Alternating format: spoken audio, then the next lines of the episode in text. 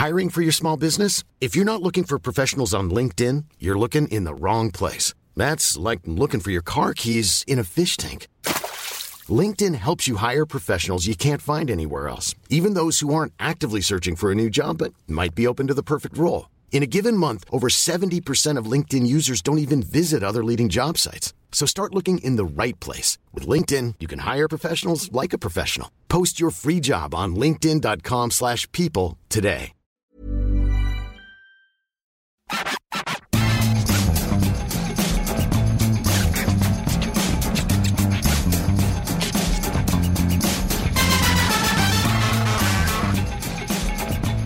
Salut à tous, je suis Maxime Dupuis, bienvenue dans le FC Stream Team. Alors cette émission, elle est un peu spéciale, Euh, Ah bon non pas parce qu'il n'y aura pas trois sujets, il y aura bien trois sujets. On va parler de football, mais alors là, pour le coup, on n'avait pas d'idée pour la démarrer. Mais vraiment pas. Et des fois, alors pour vous donner un peu le, le- on- ça part un peu d'un éclair d'un de nous deux, enfin d'un éclair si on peut dire ça. Ouais, non, c'est Et, vraiment un euh, éclair, hein. L'un va dire à l'autre, ah bah j'ai une idée pour l'intro cette semaine, voilà, bon. Et il y a d'autres fois où il n'y a pas vraiment d'idée, mais il y a des petites thématiques où on se dit, bon, il suffit de lancer l'autre là-dessus, je sais que ça va partir fort. Et bah cette semaine, C'est le néant. c'est le néant. Et là, notre mission principale, c'est de faire d'étirer le néant jusqu'à une forme d'éternité pour que l'émission tourne autour de la demi-heure, euh, Mais, 35 minutes comme d'habitude. En fait, la vraie question, c'est est-ce que c'est pas l'émission de trop? Est-ce que c'est pas l'émission? Alors ju- justement, j'allais te le dire après la précédente. Ouais. Parce que maintenant, ce qu'on pourrait faire aussi, c'est des débriefs d'émissions. C'est-à-dire, on reviendrait sur l'émission précédente. Alors, tu as dit ça.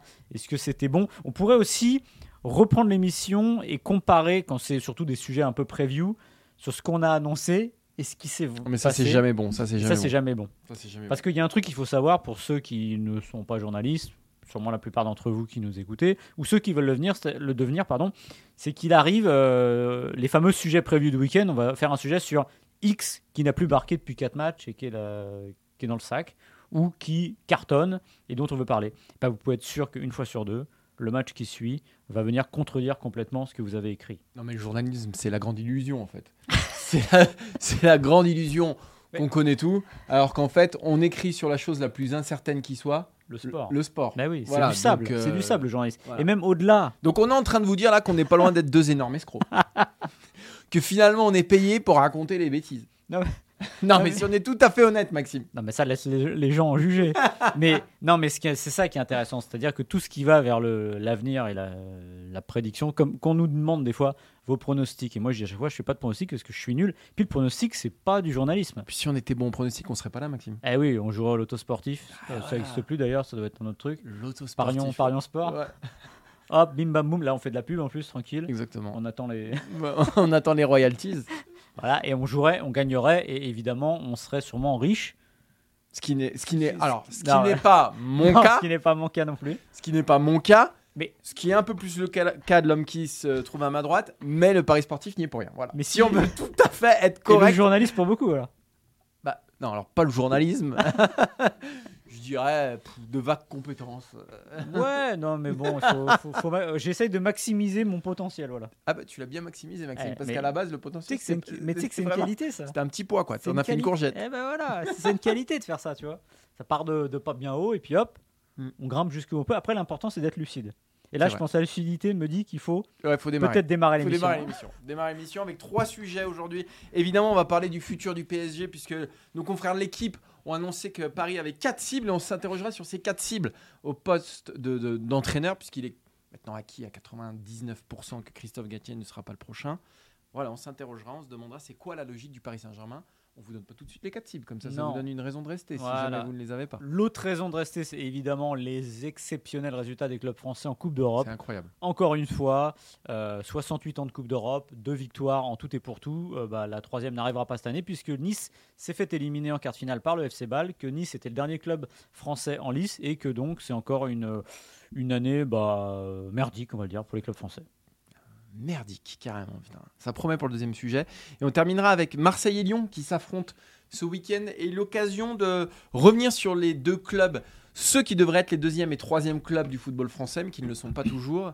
Euh, Marseille aujourd'hui est, est devant Lyon et ça fait quand même quelques mois, quelques années que ça dure. Et on se posera la question du basculement. Quand est-ce que ça a basculé alors que Lyon était la référence pendant très longtemps, même quand Paris a commencé à dominer, Lyon était la deuxième force du football français. Quand est-ce que ça a basculé j'ai mis du temps, j'ai cherché, mais j'ai trouvé Maxime. Très bien. Je te Bah, donnerai une date, un jour, un mois et une année. C'est magnifique. Voilà. Euh, L'émission est à retrouver sur toutes les plateformes de podcast, Acast, euh, Apple Podcasts, Spotify, Deezer, etc. Vous nous notez, vous nous mettez même 5 étoiles. Oui, vous nous notez que si vous nous mettez 5 étoiles. Voilà, parce que ça n'a aucun intérêt. D'ailleurs, quel intérêt de dire du mal des gens sur ces choses-là? Parce qu'en plus, On n'est pas non En pas- plus, si vous nous connaissiez, on n'est pas méchants. Ah ouais, Vraiment, on n'est est- pas méchants, on est plutôt des, mecs sympas. plus on est plutôt des mecs sympas. Aucune raison de nous mettre 4, 3, 2, 1 et ou aucune étoile. Franchement, on est cool. Voilà, Franchement. exactement. Rien que pour ça, et parce que tout le monde n'est pas cool dans ce métier. Exactement. ouais. Il y a un paquet de salopards, mais on n'en fait pas partie. Euh, on remercie Seb à la réalisation et Quentin au visuel. D'habitude, on D'habitude, c'est de- la fin. donc Ouais, mais là, j'ai envie de le dire au début d'émission parce que j'ai envie de mettre aussi tout le monde en valeur dans cette émission. Eh ben c'est parfait, c'est magnifique. Et d'ailleurs, on pourrait peut-être demander à Seb, par exemple, ou à Quentin de venir faire l'intro quand on n'a pas d'idée. Ouais, mais c'est une bonne idée, ça. C'est une bonne idée. Ouais, c'est une bonne idée. Eh ben, on, on l'espère. Le Paris Saint-Germain n'aura sans doute pas le même entraîneur la saison prochaine, puisque Christophe Galtier est sur la sellette. Christophe Galtier était sur la sellette même avant même l'affaire qui euh, secoue actuellement le football français, Nice et indirectement le Paris Saint-Germain. Et même s'il dit qu'il prépare la saison prochaine, on a du mal à, à imaginer qu'il soit encore sur le banc. La seule solution finalement pour qu'il soit sur le banc l'année prochaine, Martin, ce serait que le PSG ne lui trouve pas de successeur digne de ce nom. Mais en l'espèce, apparemment, le PSG a déjà commencé à chercher et à cibler des noms. Ce sont nos confrères de l'équipe qui l'annoncent ce jour. La liste dans le désordre. Arrête-moi si je me trompe. Zinedine Zidane, Marcelo Gallardo, Thiago Motta. Évidemment, il m'en manque un qui est José Mourinho. José, ah, évidemment, José Mourinho. C'est un acte manqué. Martin, qu'est-ce que tu penses déjà de cette liste? Bon, déjà, c'est une liste très hétéroclite qui regroupe euh, différentes réalités. On voit que Paris n'a pas de fil directeur, c'est-à-dire qu'il pourrait se dire euh, voilà, si je caricature, euh, on veut un entraîneur qui soit au-dessus des joueurs, qui impose une autorité, donc on... c'est que des gros noms. C'est pas le cas. On veut donner sa chance, un peu à la manière d'un Galtier, à le nouveau tube du moment. Donc voilà, on aurait que des, des entraîneurs émergents qui ont montré de belles choses depuis qui. C'est pas le cas. Euh, on veut une tête brûlée, un mec, euh, voilà, un mec qui, vraiment euh, fait régner la terreur dans le vestiaire pour mettre tout le monde, voilà, tout le monde droit. C'est pas le cas non plus. On a un peu de tout ça, ce qui, est, ce qui nous prouve quoi? Ce qui nous prouve finalement que bah, Doha, c'est pas trop quoi faire. Alors je pense qu'effectivement, il y a un fantasme, une priorité numéro un. Celui qui est au-dessus de tout, euh, c'est évidemment Zinedine Zidane. Le problème de Zinedine Zidane, il y en a plusieurs. Je pense que il y a un peu plus de chances que ça marche que l'an dernier, parce que Zidane l'an dernier, il attendait l'équipe de France. Euh, il ne l'a pas eu, donc là en plus, euh, l'équipe de France et Didier Deschamps sont partis sur un cycle un peu plus long. Donc Zinedine Zidane, à un moment, il va devoir reprendre un club. Le problème de Zidane, mais c'est comme, en fait, ces entraîneurs, quand on touche à la crème de la crème des entraîneurs, c'est-à-dire en gros Zidane, Klopp, Guardiola, voilà, si je devais prendre vraiment les références des références. Euh, pourquoi ces mecs-là viendraient à Paris alors que tout a prouvé jusqu'ici euh, que l'entraîneur était parasité, euh, qu'il y, avait des lignes directes entre certains joueurs et le président ou l'actionnaire? Ces entraîneurs-là, ils n'acceptent pas ces conditions-là. Rappelez-vous que quand même, on l'oublie, mais Paris a eu Ancelotti. Pourquoi il est par- parti Ancelotti? Pas pour ces raisons-là. Et pourquoi aujourd'hui Zidane accepterait euh, de faire des concessions euh, sur son autorité, sur euh, euh, voilà le message qu'il transmet aux joueurs, l'autorité qu'il a sur un vestiaire. On sait qu'à Paris, le, verre est dans le fruit. Donc voilà, pour moi, c'est ça la principale, au-delà de ses attaches marseillaises, au-delà du fait que, sa priorité à lui soit l'équipe de France, au-delà du fait aussi que je pense qu'il préférait à la, Juventus Turin parce qu'on sait qu'il est attaché à ce, club-là. Moi, je pense qu'il y a ce facteur-là dont on oublie très souvent de parler et qui fait qu'aujourd'hui, les très très très très très grands entraîneurs, ceux que poursuivent euh, Doha, eh ben, ils ont quelques réticences à aller au PSG. Évi- Évidemment, Zidane, Zidane, c'est la cible rêvée du Paris Saint-Germain parce que Zidane, bah, on est toujours dans la même logique euh, du Paris Saint-Germain. Ça brille. Alors en plus, ça a eu des résultats. Mais ça a eu des résultats dans un club particulier, dans une situation particulière, c'est le Real Madrid. Or, euh, le mode de fonctionnement des deux clubs n'est pas le même. Et j'allais dire, l'ADN des deux clubs n'est pas le même. Et je reviens toujours là-dessus, c'est ce que tu as dit. Euh, moi, je pense que le PSG aujourd'hui, je suis pas tellement fan forcément de ces entraîneurs-là, mais ils ont besoin d'un dogmatique. C'est-à-dire quelqu'un qui va venir avec des idées précises et vouloir tout gérer au fond. Le problème, c'est que Zidane, il va se retrouver là-dedans. Il va se retrouver au milieu d'un club qui a un, je sais plus si c'est directeur sportif ou conseiller football, qui appartient aussi à un autre club. Enfin, ça, non mais déjà rien que ça, franchement, C'est Campos. vrai. Mais comment, comment un club comme ça Mais vous avez déjà vu un autre club de cette envergure-là qui partage un, un- un conseiller football ou ce que vous voulez C'est stupide. Donc encore une fois, il y a ça, c'est un dysfonctionnement. Le dysfonctionnement, il vient d'en haut aussi. Et Zinedine Zidane, s'il arrive, il va se retrouver quoi? Avec Neymar, avec les mêmes joueurs. Je ne vois pas comment il pourrait faire quelque chose de différent. Voilà. Donc je pense que moi, pour moi, il n'a pas tellement d'intérêt à venir. Et je pense aussi que, tu parlais de l'équipe de France, je pense que c'est j'allais dire, le problème et le, le- le- le bienfait du, du rythme du calendrier, c'est qu'il y a quand même un euro l'année prochaine. Oui, mais il peut pas. Ça fera, ça fera trois ans sans entraîner, Maxime. Ah oui, mais bon. euh, Il va se. Laurent Blanc- Alors, Blanc-Isé. imagine, imagine qu'il signe pour le PSG. Déjà, il signera pas un an. Et que euh, bah, euh, Didier Deschamps, bah, parce que Didier Deschamps, on le sait, c'est 2026, mais Didier Deschamps n'est pas dupe, il l'a dit la dernière fois, il dit bah oui, d'accord, mais il y a un euro avant. Donc, conclusion, euh, si imaginez que les Bleus se fassent sortir au premier tour de l'euro, cette fois, ça ne résistera pas, c'est impossible. Parce que en plus, le Gret n'est plus là, et puis parce qu'on arrivera au bout de quelque chose. Donc, Zidane, il se sera engagé pour deux ou trois ans avec le PSG, il verrait l'équipe de France lui passer sous le nez. Non, je crois que c'est pas possible. Et imaginez le contrat avec accord tacite de quitter le PSG si l'équipe de France se libère. Bah, le PSG ne peut pas accepter ça non plus. Donc je pense, je pense que Paris est impasse. Prêt à accepter pas Ah, mal de choses pour avoir Zinedine Zidane. là, Moi, je pense que le problème viendra plus de Zidane que, que, que, que du Paris Saint-Germain. Après, parlons, parlons, parlons des autres. Euh, Mourinho, j'y crois pas une seule seconde. Que Mourinho veuille entraîner le Paris Saint-Germain, Ouais, voilà. Euh, que euh, le PSG veuille de Mourinho, parce qu'on renforcerait finalement Luis Campos, Mm. parce qu'on serait quand même sur la filière Campos. Et je suis pas sûr que du côté du Qatar, on veuille. Euh, je pense qu'on veut plus retirer des pouvoirs à Campos que, plutôt que de, lui en donner. Et puis, euh, ça risque de faire des étincelles avec Doha. On sait que le Qatar, qu'est-ce qui les obsède par-dessus tout? C'est l'image. Euh, avoir José Mourinho, c'est quand même prendre un risque. Voilà, moi, José Mourinho, j'y crois moyen, ou alors en solution de secours de la solution de secours? Ouais, et puis non, mais José, moi, alors là, je suis un, j'ai été un longtemps un fervent admirateur et défenseur de José Mourinho, qui était trop caricatureux à mes yeux. Et force est de constater que bah, Mourinho, ce serait un peu le clou du spectacle qui vient de PSG, c'est-à-dire Ah que oui, là, c'est on se dit, allez, ça y est, là, là, là, c'était la dernière pierre qu'on attendait pour que ça, ça pète dans tous les sens. C'est c'est autant appeler Van, Van Raal aussi, aussi. hein. C'est des types qui ont fait leur temps. Alors, ok, en Coupe d'Europe, il fait le job avec la Roma, ouais, super. Mais en tout cas, c'est pas la même chose qu'entraîner le PSG. Je pense que Mourinho, s'il fallait qu'il vienne au PSG, c'était il y a 10 ans. Voilà. Maintenant, c'est trop tard.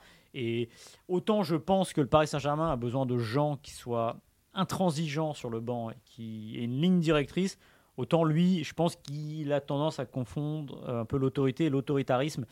Et là, euh, il pourrait buter les joueurs et c'est pas non plus une solution. Moi, je pense, si, si on, de- on dev- on devait me demander aujourd'hui mon sentiment, mais euh, on l'a dit en introduction, les prédictions, c'est pas notre fort non plus. Je pense que s'il fallait miser sur un, ce serait Thiago Motta, parce que c'est, on va revenir aux mêmes écueils que, bah, que d'habitude, c'est-à-dire que le Doha, va- enfin, Nasser El, Khalifi va laisser parler son cœur. Et son cœur lui dit quoi? Son cœur lui dit Thiago Motta. On sait que c'est le chouchou du président du PSG quand même depuis, depuis un certain temps, qu'il rêve de le faire venir au Paris Saint-Germain. Ça, pour- ça pourrait marcher, hein, pourquoi pas? Mm. Après, quand on voit sur le papier Thiago Motta, euh, qu'est-ce qu'il a de plus qu'un Pochettino? Qu'est-ce qu'il a de plus même qu'un Christophe Galtier Euh, En tant qu'entraîneur, il entraîne Bologne aujourd'hui, qui est 7e, 8e ou 9e de, de Serie A, je ne sais plus. Euh, bon, euh, ok, il a une bonne cote en Serie A. Mais s'il viendrait là, c'est parce qu'il a été un ancien joueur du PSG, un ancien capitaine du PSG, un ancien milieu influent du PSG. Est-ce que ça fait de lui un Ouais. super entraîneur pour les guider jusqu'à la victoire finale en Ligue des Champions? J'ai un doute. Il a un gros palmarès, ok. Mais, mais je pense que voilà, euh, Doha risque de retomber dans, dans, les, dans ses erreurs passées. Moi, je miserais sur Mota. Ouais, mais c'est un méga point d'interrogation parce que quand on dit que euh, Mota n'a pas été remplacé, il faudra expliquer au président du PSG que c'est sur le, c'est pas sur le banc, hein, c'est sur le milieu de terrain qu'il manque. un. Alors peut-être, c'est peut-être le Peut grand entraîneur-joueur, peut-être c'est peut-être le grand entraîneur à venir, possible. euh, honnêtement, de toute façon, ça, là, bien malin celui qui peut vous le dire, parce que à l'échelon où il est, ce n'est pas évidemment la même chose qu'aller entraîner le Paris Saint-Germain. Alors, il a un avantage, il connaît bien la maison, il sait comment ça marche, mais depuis qu'il est parti, bah, évidemment, ça a quand même beaucoup changé. Et encore une fois, c'est une autre dimension. Ce qui me fait douter aussi, euh, c'est que le PSG finalement prendrait deux énormes risques de suite. C'est-à-dire que, on le redit, nous on était les premiers à être ravis que Galtier arrive parce qu'on trouvait que c'était audacieux et qu'il y avait une vraie, un vrai changement de, de logique euh, vers un entraîneur euh, qui avait quelque chose et qui apportait autre chose que ceux qui avaient été amenés, un peu moins bling-bling aussi. Ça n'a pas marché. même si un 11e titre, ça n'aura pas marché. Est-ce que le PSG peut se permettre de dire allez, on le vire pour prendre Thiago Motta? Voilà. Je trouve que la difficulté, elle est là, c'est presque l'enchaînement. Il vaudrait mieux, à la rigueur, que Thiago Motta soit passé derrière un entraîneur euh, comme Pochettino, dire lui, c'était l'expérimenté, ça n'a pas marché, donc on va aller vers autre chose. Là, je trouve que le risque est quand même euh, important, et je serais curieux de savoir ce que pense, parce qu'évidemment, il a un poids, un joueur comme Kylian Mbappé, c'est-à-dire moi, je vais rester une année de plus. Mais j'ai l'impression qu'on repart sur une, méga reconstruction et que c'est quand même assez périlleux. Après Mota, ça peut être aussi un moyen euh, détourné de te rabibocher un peu avec les supporters. Ça fait bien de ramener Thiago Mota, c'était un joueur qui était, qui était aimé du côté du Parc des Princes. Mais cette formule du nouvel entraîneur qui peut-être va percer euh, et, va euh, devenir la, référence absolue, Paris l'a déjà essayé avec Thomas Tuchel, mm. qui a fini par le devenir, mais pas à mm. Paris, c'est ça le problème. Euh, avec aussi, dans une certaine mesure, euh, euh, Unai Emery, mm. voire même avec, tu le disais, Christophe Galtier, qui n'avait pas non plus une expérience folle en, Ligue des Champions. On a vu que ça n'a jamais marché. Mm. Pourquoi ça marcherait avec Thiago Motta? Parce que c'est un ancien joueur du PSG, Pochettino l'était, il a été, c'était un ancien capitaine aussi. Alors oui, il est resté moins longtemps, mais bon, bref, il n'a pas tout cassé avec Paris. Donc voilà, je...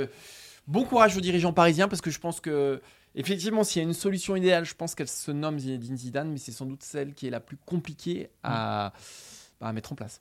Et il en reste un. il en reste un. Bah, Marcelo Gallardo. Oui. Bah, là, c'est pareil. Alors, moi, c'est presque la solution qui me, de l'entre-deux qui me paraît la, plus intéressante. Alors, pourquoi? Parce qu'il a des références au très haut niveau, évidemment, avec River Plate, euh, Copa Libertadores, voilà. Mais voilà, il y a un mais, c'est qu'il recule constamment la possibilité de venir entraîner en Europe. Et on l'a cité à peu près partout. Hein. Ouais, voilà. Et c'est partout. Et c'est vrai que le doute, il est là à un moment. Pourquoi il ne franchit pas le pas Et pourquoi les clubs finalement ne le poussent pas non plus à franchir le pas? Parce que on sait très bien que pour, pour euh, comment dire, convaincre un entraîneur, il y a plein de moyens, et notamment le portefeuille. Lui dire, écoute, on croit en ce que tu fais, viens. C'est presque la solution qui m'intrigue le plus, J'irais pas dire séduire parce qu'honnêtement, je, ne sais pas. Mais en tout cas, c'est il y a, y, y a, quelque chose avec euh, Gallardo. Oui, mais pour moi, il faut une marche entre les deux. Tu passes pas de voilà de l'Amérique du Sud, de River Plate ou Paris Saint-Germain. Euh, on en avait parlé à Marseille, on avait pas parlé à Lyon. Là, pourquoi pas? C'est-à-dire que tu es dans un mm. entre-deux. Et... Mais aller tout de suite dans une équipe comme le Paris Saint-Germain où tu as tellement euh, bah voilà, de, de, choses à régler et puis une Ligue des Champions à aller chercher, pour moi, ça me paraît, si ce n'est tôt, ça me paraît démesuré pour, euh, pour Marcelo Gallardo, mm. c'est sans doute un excellent entraîneur, mais euh, voilà, passer de River Plate au Paris Saint-Germain, ça me semble beaucoup, beaucoup trop casse-gueule pour lui et pour Paris. Et l'ironie du sort, c'est que pour les plus anciens, euh, Gallardo viendrait prendre la place de Christophe Galtier. Ah si vous avez un peu de mémoire, il s'est passé un truc dans un tunnel une fois dans Marseille-Monaco qui a valu un peu de suspension à Christophe Galtier et quelques bleus à Gardo. Donc ce serait quand même. un coup de tête, c'est ça, non oh, on sait, bah, les, les, ma caméra marchait plus.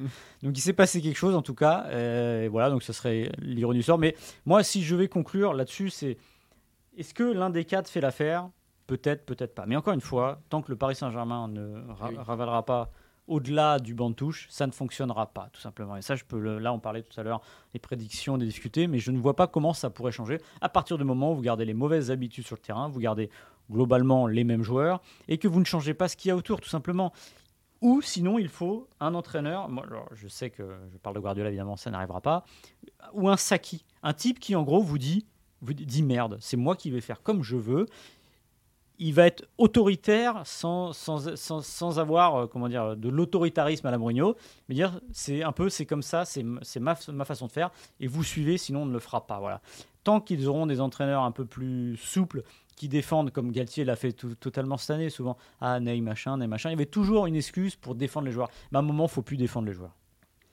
Maxime, j'ai remarqué un truc sur cette émission. Je sais ce que tu vas dire. Ah, vas-y. Vas-y, vas-y je ramène tout à... Pas du tout. Euh, c'est visuel, donc si vous écoutez mon podcast, c'est dommage, mais je vous invite à aller voir les vidéos. C'est que tu n'as jamais été aussi roux. c'est la couleur là. Non mais tu vois, on a l'impression que tu, tu là, là j'ai l'impression de faire l'émission avec Mylène Farmer. là, je suis entré après. J'ai l'impression d'être avec Mylène Farmer. C'est assez dingue et je pense que ouais, ça vient des lumières du studio, les, lumière les réglages qu'a fait que, ouais, que, que Seb a fait qui te mettent franchement en valeur. Et il n'y a pas une ride. Hein. Et pas une ride, Maxime. Pas une ride. Pas une ride, et, ah, mais alors roux, mais. euh, Ah ouais, non, mais ah, impressionnant là. Ouais, c'est Mylène. C'est Mylène. on passe au deuxième sujet. On va moins rire là. Ouais, on va moins rire. Euh, bah voilà, on est le 21 avril et il n'y a plus de club français en Coupe d'Europe. On a pourtant créé des Coupes d'Europe en plus pour donner plus de chance aux clubs français, notamment cette Ligue Europa Conférence qui regroupait à peu près. Bah, voilà, c'était un lot de consolation pour ceux qui gagnaient pas de Coupe d'Europe. Et bah, même dans cette Coupe d'Europe là, la Ligue 1 s'arrête en quart de finale puisque Nice s'est fait éliminer par Bâle. Euh, Il y avait beaucoup de, beaucoup de clubs cette année engagés euh, dans les Coupes d'Europe et qui avaient même passé la phase de poule puisque seul Marseille euh, n'avait pas franchi l'écueil. Et après les quarts, il n'y a plus personne. Alors on pourrait en rire, on pourrait en pleurer. Maxime, je crois que tu as envie de, de chialer. Non, moi je suis désabusé. Alors tu parlais, c'est marrant, le 21 avril, dans l'histoire de France, ça a, été des, ça a été des dates cataclysmes. Bah là, c'est même pas un cataclysme. Parce que la France est à peu près là où elle mérite d'être. Je vais vous faire une liste qui va vous paraître un tout petit peu longue. Allemagne, Espagne, Angleterre, Italie, Pays-Bas, Portugal, Belgique, URSS, Écosse, Russie, Ukraine. Ça, c'est les pays qui ont gagné plus de deux Coupes d'Europe. C'est-à-dire plus que la France en 68 ans, on le rappelle. Deux Coupes d'Europe, l'OM en 1993, les 30 ans cette année, le PSG en 1996, la Coupe des Coupes qui n'existe plus. Donc le bilan est assez triste et honnêtement, à ce moment-là de, j'allais dire de ma vie, si on m'avait dit Oui. en 96 que quasiment 30 ans après, il y aurait toujours euh, pas de Coupe d'Europe en plus, ouais, hum, j'aurais dit ça m'étonnerait quand même parce qu'on sentait que les années 90 avaient débloqué la machine et que la France était enfin entrée. D'ailleurs, les meilleures années du football français de club, c'est entre 90 et 97, on va dire, en fait juste av- avant l'arrêt Bosman. Là, aujourd'hui, maintenant, c'est le néant. Le néant absolu. Cette année, c'est un exemple euh, type. Après le premier tour, il nous restait 5, il me semble, sauf Marseille. On se disait, on voit les tirages. Et en plus, c'est toujours la même chose. hein. Ah ouais, c'est jouable. Ah ouais, regarde le tableau. Ah ouais. Mais non, mais on est nul. en fait, c'est ça. C'est qu'à un moment, faut arrêter de dire, là, on peut, là, on peut le faire. hein. Là, regarde le casting. Mais non, mais sauf que tout le casting vaut mieux que nous. Il n'y a, y a même pas- y a même pas à chercher. Euh, il fut un temps aussi, il y a 10-12 ans, où euh, notamment c'était Francis Gillot qui était le grand apôtre du jeudi qu'il faisait suer, parce que le jeudi c'était chiant de jouer le jeudi, parce que le dimanche euh, ça lui donnait moins de, de- comment dire, de, de repos pour ses joueurs, qu'il Mhm. fallait enchaîner deux matchs, que euh, finalement il se qualifiait pour une Coupe d'Europe qui n'avait pas envie de jouer. Mais aujourd'hui c'est même plus ça. Non C'est on les joue à fond. nul. On les joue à fond, de la C1 à la, C, à la C4. pardon. Digard a fait tourner le week-end dernier pour être, euh, Voilà. avoir sa meilleure équipe le jeudi. Et Et- moi, quand j'entends euh, cet argument de, de dire ouais, mais c'est parce qu'on joue pas. Non, non, non, non. Le football français de club est nul. Et le PSG, qu'on le veuille ou non, qui est un des plus- clubs les plus riches du monde, est arrangé là-dedans aussi. C'est pas possible de sortir en huitième de finale. J'allais dire tous les ans, mais quasiment. Enfin, c'est c'est quand même dingue qu'on se pose pas la question. Alors, et quand j'entends le top 5, le fameux top 5, le championnat du Ah, il met tout, 5, Maxime. Il met ah tout. mais là ça m'agace parce que ça c'est alors évidemment vous allez me dire la Coupe d'Europe c'est pas seulement bah oui mais c'est un marqueur c'est à dire que évidemment la qualité d'un championnat ne se jauge pas qu'à la Coupe d'Europe mais beaucoup parce que si vous regardez bien les quatre qui sont censés être devant nous ils ont gagné des Coupes d'Europe à l'appel depuis 70 ans quasiment donc voilà on- on- on- tant qu'on ne fera pas ce constat de notre niveau réel et qu'on fera semblant de croire qu'on est plus beau qu'on ne l'est on Ouais. continuera comme ça Euh, en fait, on a un problème, c'est qu'on regarde le foot français avec les yeux de l'amour parce que c'est notre football à nous.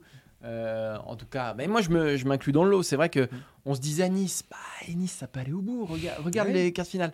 Euh, Marseille l'an dernier, on se disait en Ligue Europa, on se disait ah bah ça peut aller au bout aussi. Regarde finalement. Et en fait, tu, oui, je pense que c'est un football français qui se voit beaucoup plus beau qu'il n'est. Je pense que euh, voilà, Thuram, Todibo, on se dit bah ils vont marcher sur balle, euh, ils viennent d'arriver en équipe de France. Je pense qu'il y a deux syndromes. Il y a le syndrome du boulard. non, vraiment, je pense que je pense qu'on se voit plus beau qu'on est, que les joueurs se voient plus beaux qu'ils ne sont, que les entraîneurs aussi, qui pensent que ça va passer beaucoup plus facilement, alors qu'ils se retrouvent face à des voilà face à des groupes et des équipes qui sont peut-être moins bien armées individuellement, mais qui ont un souffle en Coupe d'Europe.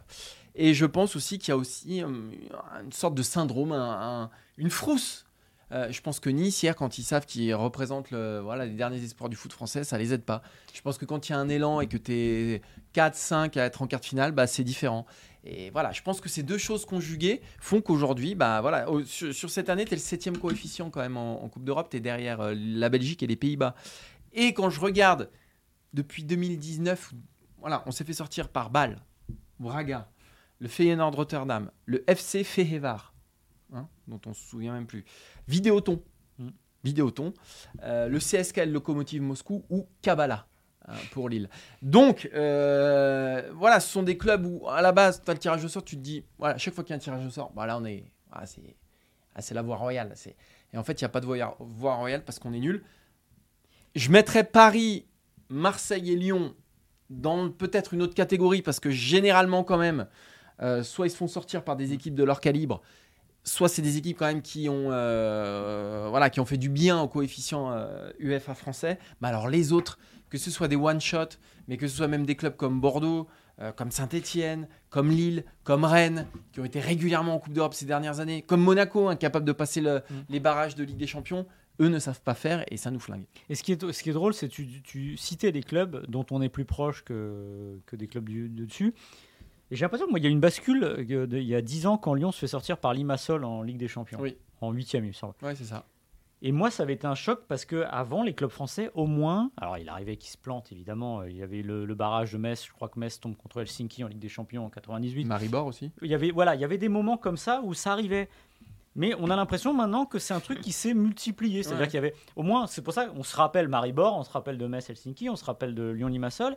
Mais là, c'est vrai qu'on peut pas se souvenir de tout là. Mais là, on peut plus se souvenir de tout. Tu me reparles de Vidéoton, j'ai oublié. Alors Vidéoton, en plus, ça me fait penser aux années 80. C'était Bordeaux. Voilà. Et ce qui est fou, c'est que, euh, en fait, là aujourd'hui, ça s'est complètement, j'allais dire, démocratisé, banalisé, et que finalement, ben, on est plus proche de ces équipes-là. Alors tu citais Nice. Nice, évidemment, c'est l'exemple parce qu'ils sont les derniers en lice et on ne voyait qu'eux hier. Mais Nice, à la rigueur, c'est pas tant à eux que je veux- j'en veux. Parce qu'un quart de finale, Nice, c'est une équipe qui a jamais joué de demi, euh, c'est une équipe qui n'est pas habituée. Et Oui, ben, mais c'est une équipe qui a des moyens quand même aujourd'hui. C'est une équipe Alors qui est oui. ambitieuse. ça oui. Mais ce que je veux dire par là, je peux accepter cet échec entre guillemets pour grandir. Mais le tour précédent avec Monaco qui se fait taper par le Bayern alors que il a gagné à l'aller, tous ces retournements de situation. Moi je me souviens, pour alors pas l'anecdote, j'étais euh, à l'étranger, j'avais pas vu les résultats, je les vois le lendemain matin, je me dis non mais c'est pas possible, ils sont tous fait sortir. Alors autant Nantes contre la Juve, on pouvait comprendre, mais donc voilà, il y a quelque chose qui est, qui est terrible et le 20, et- le 20, le 20 je parlais des années 90, le 21e siècle, c'est quatre finales seulement. Euh, en tout, l'équipe euh, l'équipe de France, le football français a joué, il me semble, 16 finales de Coupe d'Europe. Et il y a eu approximativement 180 finales de Coupe d'Europe depuis 68 ans. Non, mais ça, c'est quand vous pensez à ça. Et surtout, en plus, 16 finales et on les perd toutes. Enfin, à chaque fois que vous arrivez, vous les perdez. Donc c'est problématique. Et il y a un autre problème aussi, c'est. euh, et c'est vrai que je repense aussi des années 2010 et je pense à cette équipe de Bordeaux, l'équipe de Laurent Blanc, qui est une équipe formidable, championne de France, qui va jouer en Ligue des Champions, qui fait un parcours quand même, le premier tour, qui est remarquable avec la Juve et le Bayern notamment. Et puis c'est des, derrière ces équipes qui sont victimes de leur succès parce que bah, évidemment derrière ils se font dépouiller alors qu'il y a des choses à, à- à construire. Et les clubs aussi, à leur décharge, c'est vrai qu'ils n'ont pas toujours la puissance pour aller plus loin. Et le problème, c'est que c'est un, Oui, mais un cercle vertueux, Bâle un cercle vicieux. pardon. Ah bah oui, bah, Voilà, mais Ah oui, a Non, mais c'est ça, Mm. c'est ça qui fait. Mais là je, là, je parlais vraiment de Bordeaux et de ces Mm. équipes-là, quand il y a au moins une équipe qui sort du lot. Et puis là, on arrive à quoi? On arrive au moment des droits TV. On va faire, on- on- normalement à l'automne, ça va être met tout, Maxime. il met la, tout. la nouvelle. Non mais qu'est-ce que qu'est-ce que tu vas vendre à des diffuseurs? Un championnat qui, alors moi je sais que tout le Un monde quart dit- de finaliste de Ligue Europa Conférence. Ouais. Un championnat qui, pour moi, bah, super, c'est bien. Alors, il y, a- il y a des trucs frais. Euh, les Reims, c'est bien. Lens, c'est formidable. Euh, Marseille, quand ça gagne, c'est très bien aussi. Et vous avez quoi Un championnat qui est à. Il y a 8 points d'écart à 7 journées de la fin. S'il n'y a aucun suspense, aucun intérêt, bah, moi je suis le diffuseur. Si je vous entends dire, euh, j'entends la Ligue dire, on voudrait bien un milliard, je rigole, voilà. Ils l'auront pas le milliard. Donc en fait, c'est pas prêt de se terminer, tout simplement. Ça, c'était pour la note euh, positive. Tout à fait. Bon, bah, on va passer au troisième sujet alors, Maxime. Non? Et est-ce qu'on se souvient d'un exploit d'un club français en Coupe d'Europe récemment là? Ça dépend ce que tu appelles exploit. Ouais, non, mais bah. C'est que si tu penses. Alors, on- Sortir un très gros qui, Bah. quand t'es pas le PSG, parce que finalement oui, tu voilà. parles d'égal à égal normalement. Ouais. Mais euh, voilà, sortir un très gros, euh, même un souffle, quelque chose. Il y a eu une vague, un vague truc avec Rennes, bon, voilà. il y a eu- Ouais, voilà, qui sort Séville, qui se fait sortir par Arsenal, mais, mais vaguement quoi. Mais sinon, à part ça, à part ça, c'est quand même triste. En fait, c'est triste. hein. Non, C'est très, très tu triste. prends des équipes, prends les, euh, tu parlais, le dernier exploit, mais pareil, on peut discuter de l'exploit parce que, comme tu dis, ça devrait pas être un exploit. C'est le PSG qui sort le Bayern en quart de, de C1, parce que le Bayern est champion d'Europe en titre. Oui. Ça, mais normalement, comme tu le dis, c'est pas un, ça doit pas être un exploit puisque c'est le finaliste qui bat son bourreau de la saison précédente. Marseille, quand ils vont en finale en 2018, pareil, c'est un parcours. En fait, Marseille Ouais, est juste à son hein. niveau. Ouais, voilà. voilà. Non, mais au moins, ils assument le niveau. Mm. Ils vont au bout, enfin, au bout, presque au bout comme ça. Évidemment, quand la marge devient trop haute, ils se plantent sur l'Atlético Il n'y a Madrid. pas de match. Mais c'est vrai que tu as du mal à trouver l'exploit. Il y a une en Juventus, on y a cru. Ça, ça fait du bien d'ailleurs, parce qu'on a plus ce sel aussi de match de se dire, sur un aller-retour, de se dire, waouh, le petit, entre guillemets, qui va battre le gros. Et c'est vrai que c'est. Aujourd'hui, maintenant, c'est le contraire qui arrive constamment. C'est des clubs dont on ne connaissait pas l'existence ou très peu qui viennent gagner sans Kiardia contre le club français. C'est triste. Allez, on va parler de deux clubs français justement qui, dont on aimerait qu'ils portent haut les couleurs bah, de la Ligue 1 l'année prochaine en Coupe d'Europe, mais c'est pas sûr. Alors normalement Marseille devrait jouer une Coupe d'Europe, Lyon non. Euh, Marseille-Lyon qui s'affrontent euh, ce week-end ont connu bah, voilà, des trajectoires opposées. Longtemps, très longtemps, bah, Lyon a marché devant, devant Marseille. Alors sans parler des titres de champion au début des années 2000, même au début de, l'ère qatarique du PSG, euh, Lyon s'imposait comme quand même la deuxième puissance du football euh, français. Euh, il y a eu une demi-finale en Ligue des Champions il n'y a pas si longtemps. Puis il y avait des, participations régulières à, à- à la C1, alors que Marseille se cherchait.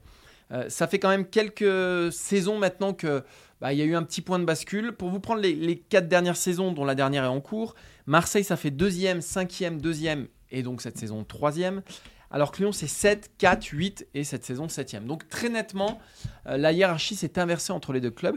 Et on va essayer de comprendre comment elle a pu s'inverser entre euh, les deux Olympiques. Est-ce que tu as une, petite euh, explication, pardon Maxime? Bah, en tout cas, ce que j'ai regardé, c'est vrai que le dernier crash de l'OM, c'est 2015-2016, 13e place du championnat.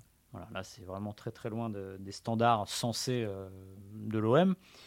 Et c'est à ce moment-là qu'il y a eu la bascule que Franck McCourt est arrivé, que le club a été racheté, et que si, on va dire, les résultats n'ont pas toujours été au niveau des promesses ou des espoirs marseillais, parce que McCourt est arrivé avec une logique assez rationnelle, au moins il y a une stabilisation euh, assez haut. Euh, il y a eu cette cinquième place qui est moyenne et encore une fois une forme de ra- rationalisation, si tant est que ce soit possible à Marseille. En tout cas, il y a ce côté euh, sous héros, c'était évidemment pas la panacée, mais au moins il y avait un peu de remettre les choses un peu dans, dans l'ordre.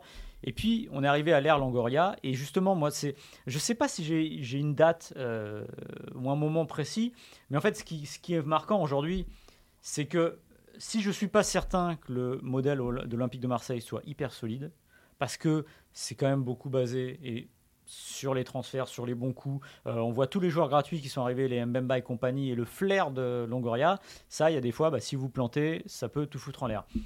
Mais au moins, il y, a- eu ce changement, et c'est surtout des nouvelles méthodes que finalement Lyon n'a pas su prendre. Parce que, comme tu l'as dit, Lyon, c'est quand même, allez, euh, depuis le début du 21e siècle, c'est, ça reste pour moi, et je vais le dire, évidemment les dernières années sont moins vraies, le meilleur modèle français. C'est-à-dire vous pouvez me parler du Paris Saint-Germain. Non, le modèle du Paris Saint-Germain, c'est quelqu'un qui injecte énormément d'argent et qui met le club très au-dessus.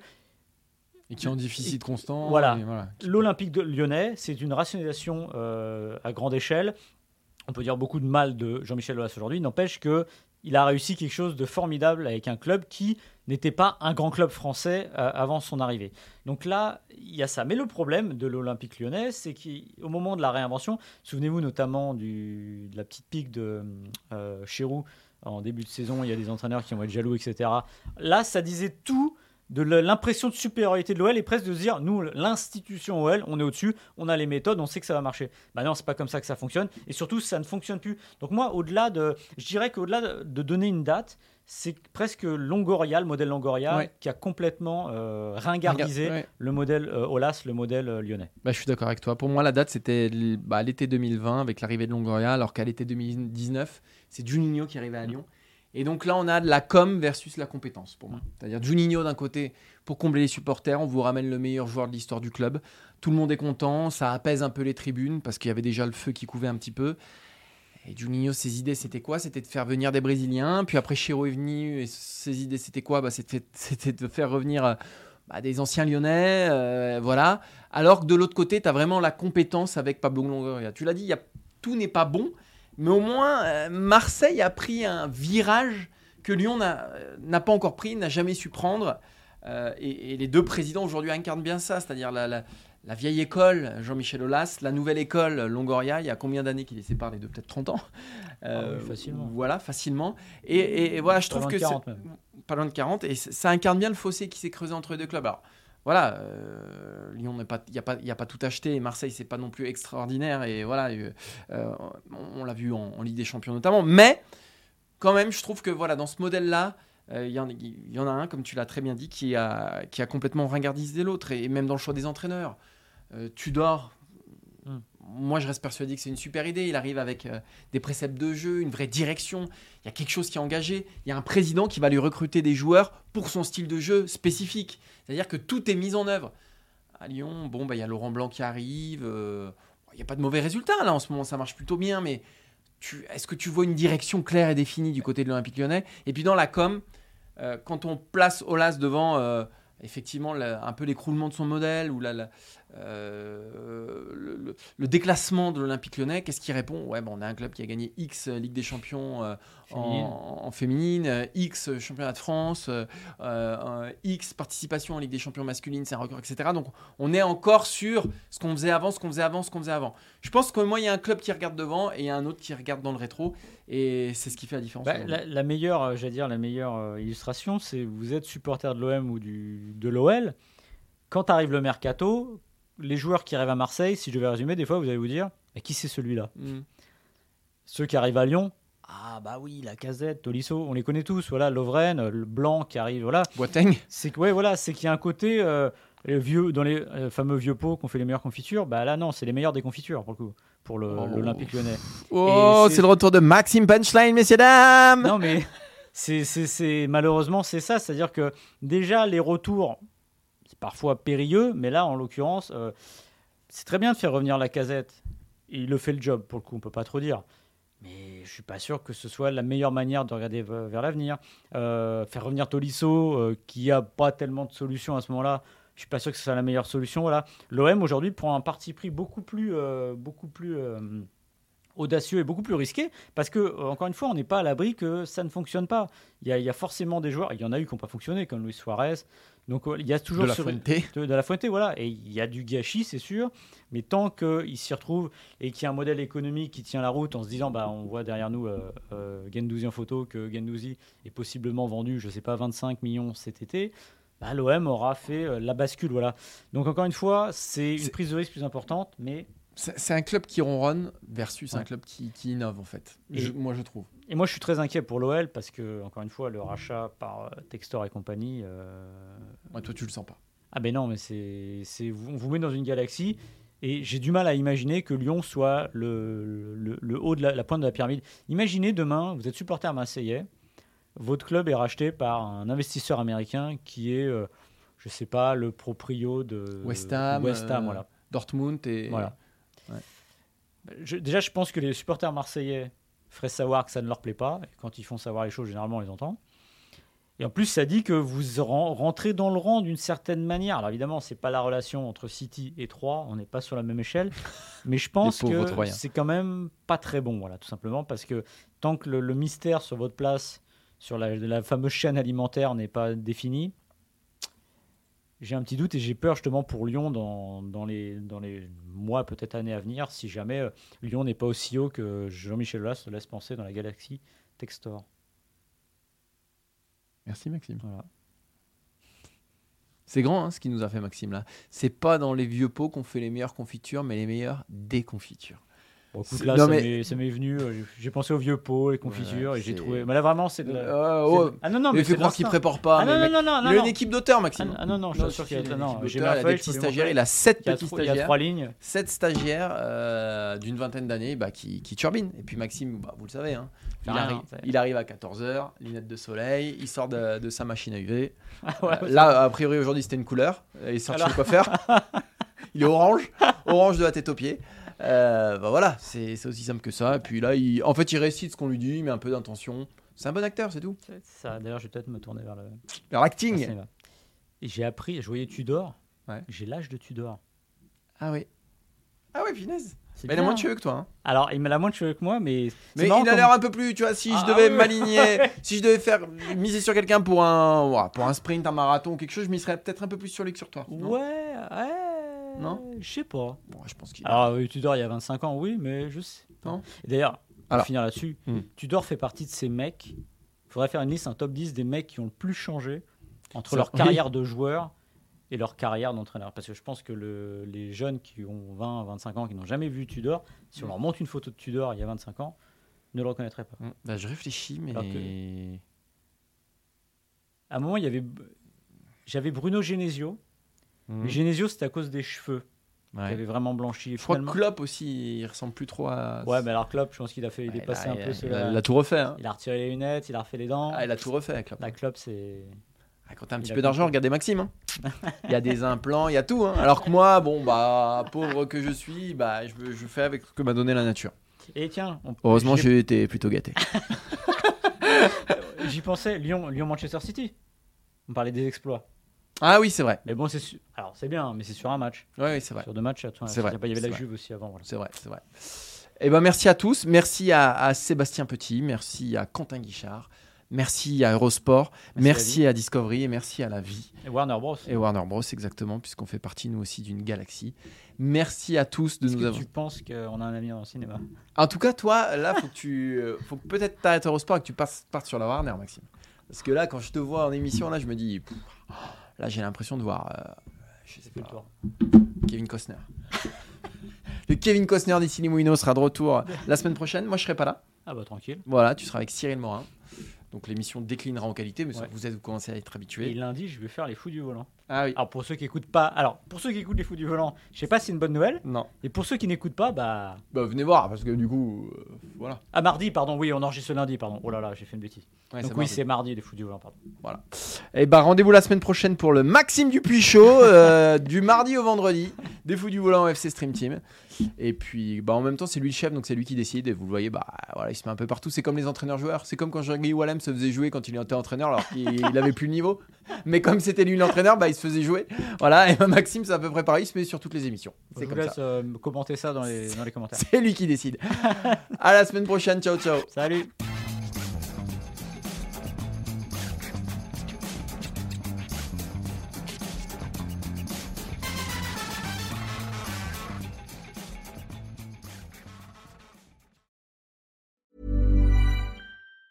Even on a budget, quality is non-negotiable. That's why Quince is the place to score high-end essentials at 50 to 80% less than similar brands. Get your hands on buttery soft cashmere sweaters from just 60 bucks, Italian leather jackets, and so much more. And the best part about Quince, they exclusively partner with factories committed to safe, ethical, and responsible manufacturing. Elevate your style without the elevated price tag with Quince. Go to quince.com slash upgrade for free shipping and 365-day returns.